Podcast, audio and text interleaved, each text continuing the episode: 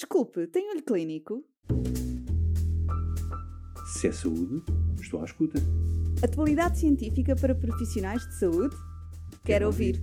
Olho Clínico, o seu podcast de discussão científica. Olá! Neste episódio, vamos falar sobre os aspectos a considerar na vacinação de uma pessoa com VIH. Um adulto com VIH tem indicações ainda mais preementes pelo maior risco de algumas infecções ou pela maior exposição a agentes infecciosos. Se dúvidas persistirem, é a fundamentação científica que justifica a decisão vacinal, quer na vacina contra a Covid-19, quer na vacina do papilomavírus. A professora doutora Cândida Abreu, médica infecciologista no Hospital de São João, e a doutora Ana Rita Silva, médica infecciologista no Hospital Beatriz Ângelo, esclarecem algumas questões. Tem curiosidade? Ouça já de seguida. Olá a todos, bem-vindo a mais um podcast. Desta vez vamos falar sobre vacinação na população infectada com VIH e temos hoje o prazer de ter connosco a doutora Cândida Abel, infecciologista do Centro Hospitalar Universitário de São João e especialista nesta área. Doutora Cândida, podia-nos dizer que vacinas são contraindicadas nos indivíduos adultos com infecção VIH?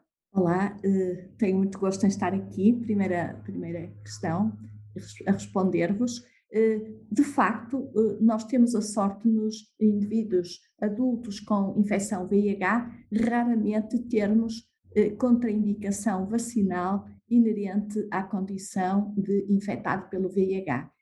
Essa contraindicação, se podemos dizer assim, só se põe no caso das vacinas atenuadas, de que são exemplo a vacina do sarampo, da rubéola, da parotidite epidémica, da febre amarela, da polioral, da varicela e da zona que atualmente temos em comercialização em Portugal, quando os linfócitos TCD4 são inferiores a 200 por milímetro cúbico.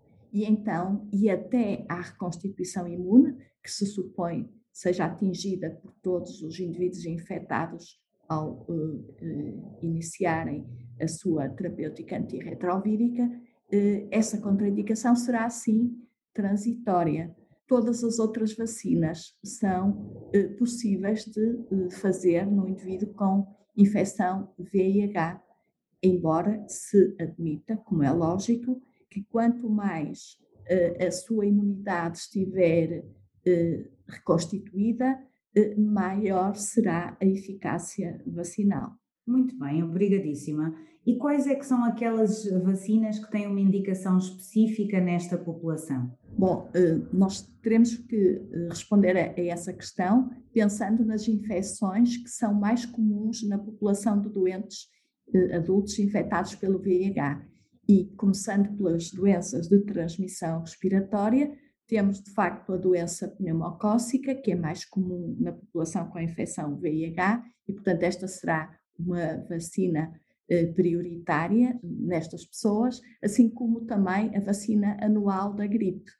Também porque as complicações infecciosas associadas à gripe na população dos doentes com infecção VIH é, é, ou pode ser eh, mais frequente, serem mais frequentes ou mais graves. E, portanto, estas são duas vacinas que devemos ter sempre em mente: a vacinação pneumocócica e a vacina anual da gripe.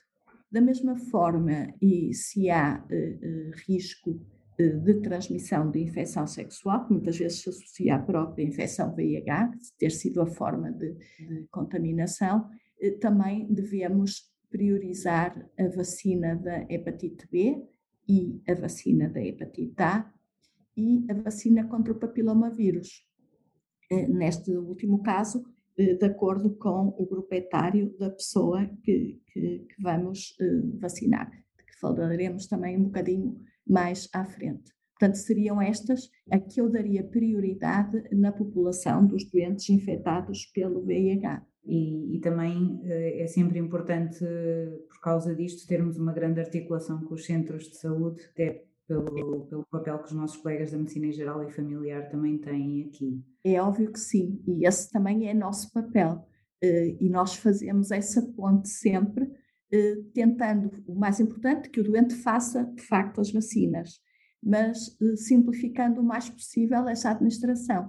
E muitas vezes é exatamente isso que, que a gente faz, é essa ligação com os cuidados de saúde primários que é uma forma de envolver todas as pessoas que são importantes no tratamento do doente com infecção VIH e de simplificar e de aproximar uh, o doente de, de, de, cuidados de saúde mais próximos, que muitas vezes é de facto o, o centro de saúde. E agora, voltando para um tópico que, que, tem estado, infelizmente, muito na ordem do dia, que são as vacinas contra a Covid-19. Nos, nos, adultos infectados por VIH, esta vacina é segura e é eficaz?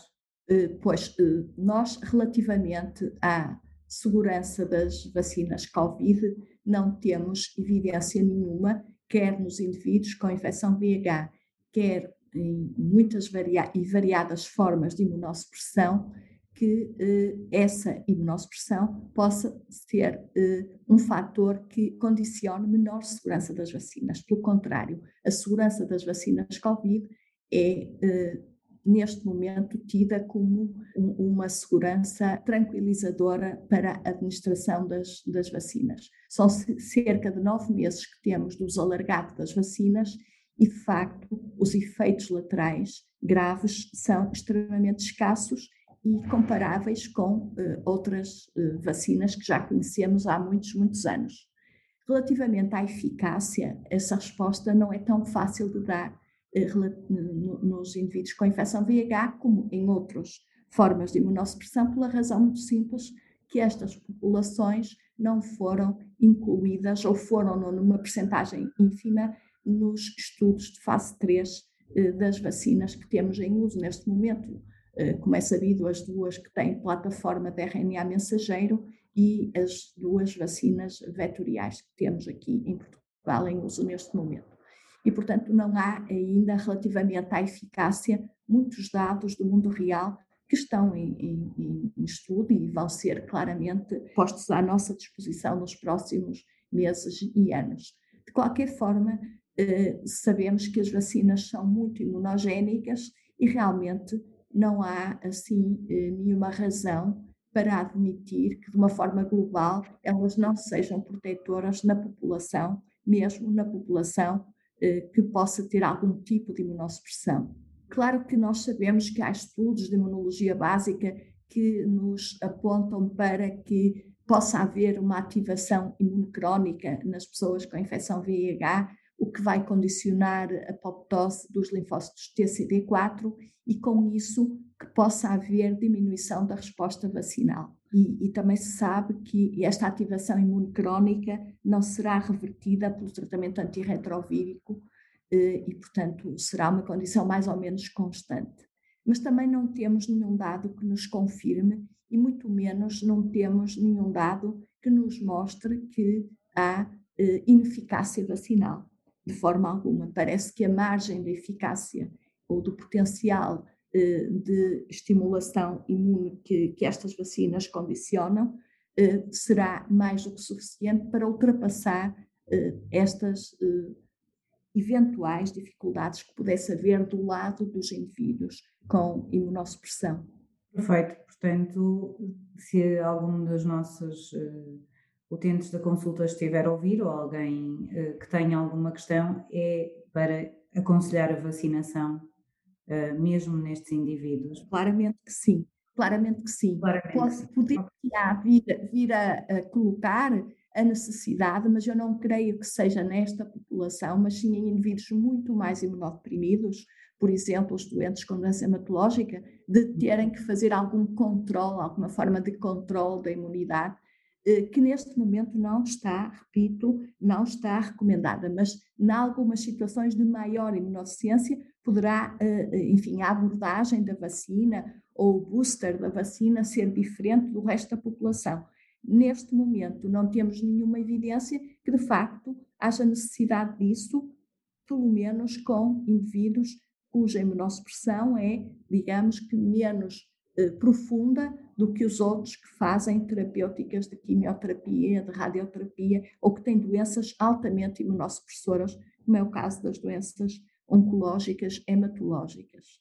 Uh, e, por último, em relação à vacina do, do papiloma vírus humano, do HPV, Uma questão que me colocam frequentemente os meus utentes é até que idade é que eu a recomendaria? Nós sabemos que ela está recomendada, como já foi falado, mas até que idade é que eu recomendaria em mulheres uh, e já agora nos homens? Muito bem.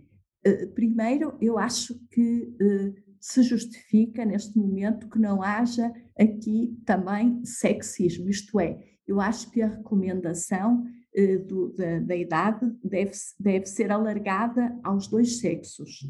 Depois temos que saber, pronto, e é, e é, este, e é esta a razão porque a indicação vacinal está eh, colocada para a população em geral dos 9 aos 26 anos, com o enfoque que a vacina deve idealmente ser feita antes do contacto com, com o papilomavírus e, portanto, antes de iniciada a atividade sexual, mas também com a indicação que, mesmo que tenha sido já iniciada a atividade sexual, e aqui estamos a falar essencialmente depois também dos mais velhos, não é contraindicação para a vacina. Isto porque há vários papilomavírus com potencial oncogénico, como é sabido. Neste momento, a nossa vacina já tem, o HPV-9 tem sete uh, vírus oncogénicos e, portanto, o, o contacto com um não invalida que se possa vir a ter, sobretudo se há mudança de parceiro, uh, ou contacto com outros papilomavírus oncogénicos para os quais a vacina vai ser protetora. Isto, como é sabido, a vacina previne novas infecções por HPV, mas não previne a progressão da infecção para a doença, no caso da infecção ser prévia à vacina, nem diminui o tempo de eliminação da infecção por HPV, nem vai tratar as doenças relacionadas com HPV. Portanto, tem que ser dada numa fase anterior à sua infecção. Mas a verdade é que são vários e nós não, não temos contato com todos ao mesmo tempo. E nesse sentido, e porque houve estudos que fundamentam esta ideia, e esses estudos foram feitos até com a vacina tetravalente, eh, portanto, a que precedeu a que nós temos agora, e foram feitos em mulheres dos 27 aos 45 anos e mostraram haver ainda imunogenicidade e segurança da vacina neste grupo etário. E foi por isso que depois a FDA aprovou a vacina até aos 45 anos, ainda que se admita que a eficácia vacinal seja menor e a prevenção da neoplasia possa também ser menor. E eh, a recomendação oficial que nós encontramos é da ACIP, do, do Comitê Americano das Práticas de Imunização, que considera que a vacina possa ser dada até aos 45 anos e em ambos os sexos, porque o risco acaba por ser uh, uh, semelhante. Considerando que as pessoas que beneficiam desta vacinação mais tardia, mais tardia até aos 45 anos, são essencialmente aquelas podem estar em risco de novas infecções por HPV, eh, portanto, mudança de parceiros, por exemplo. E, de facto, relativamente à British HIV Association, eh, o, que ela nos diz também é que eh, adere e, e, e, está de acordo com as recomendações da ACIP, que a mim também me parecem extremamente sensatas e, e baseadas em estudos que foram feitos uh, uh, nos anos anteriores com uma vacina que até tinha um espectro mais estreito de ação. Doutora Cândida, foi um prazer ouvi-la. Uh, acho que já falámos aqui um bocadinho sobre vacinas, obviamente que fica muito ainda por dizer. Espero que tenham gostado e foi um prazer falar consigo. Igualmente, Ana Rita, muito obrigada. Muito obrigada por esta oportunidade de conversarmos um bocadinho de um tema de que parece que ambas gostamos. Por isso é, é, sempre, é sempre bom. Obrigada e obrigada a todos por terem ouvido. É um prazer. Se é saúde, estou à escuta. Atualidade científica para profissionais de saúde? Quero, Quero ouvir. ouvir. Olho Clínico, o seu podcast de discussão científica.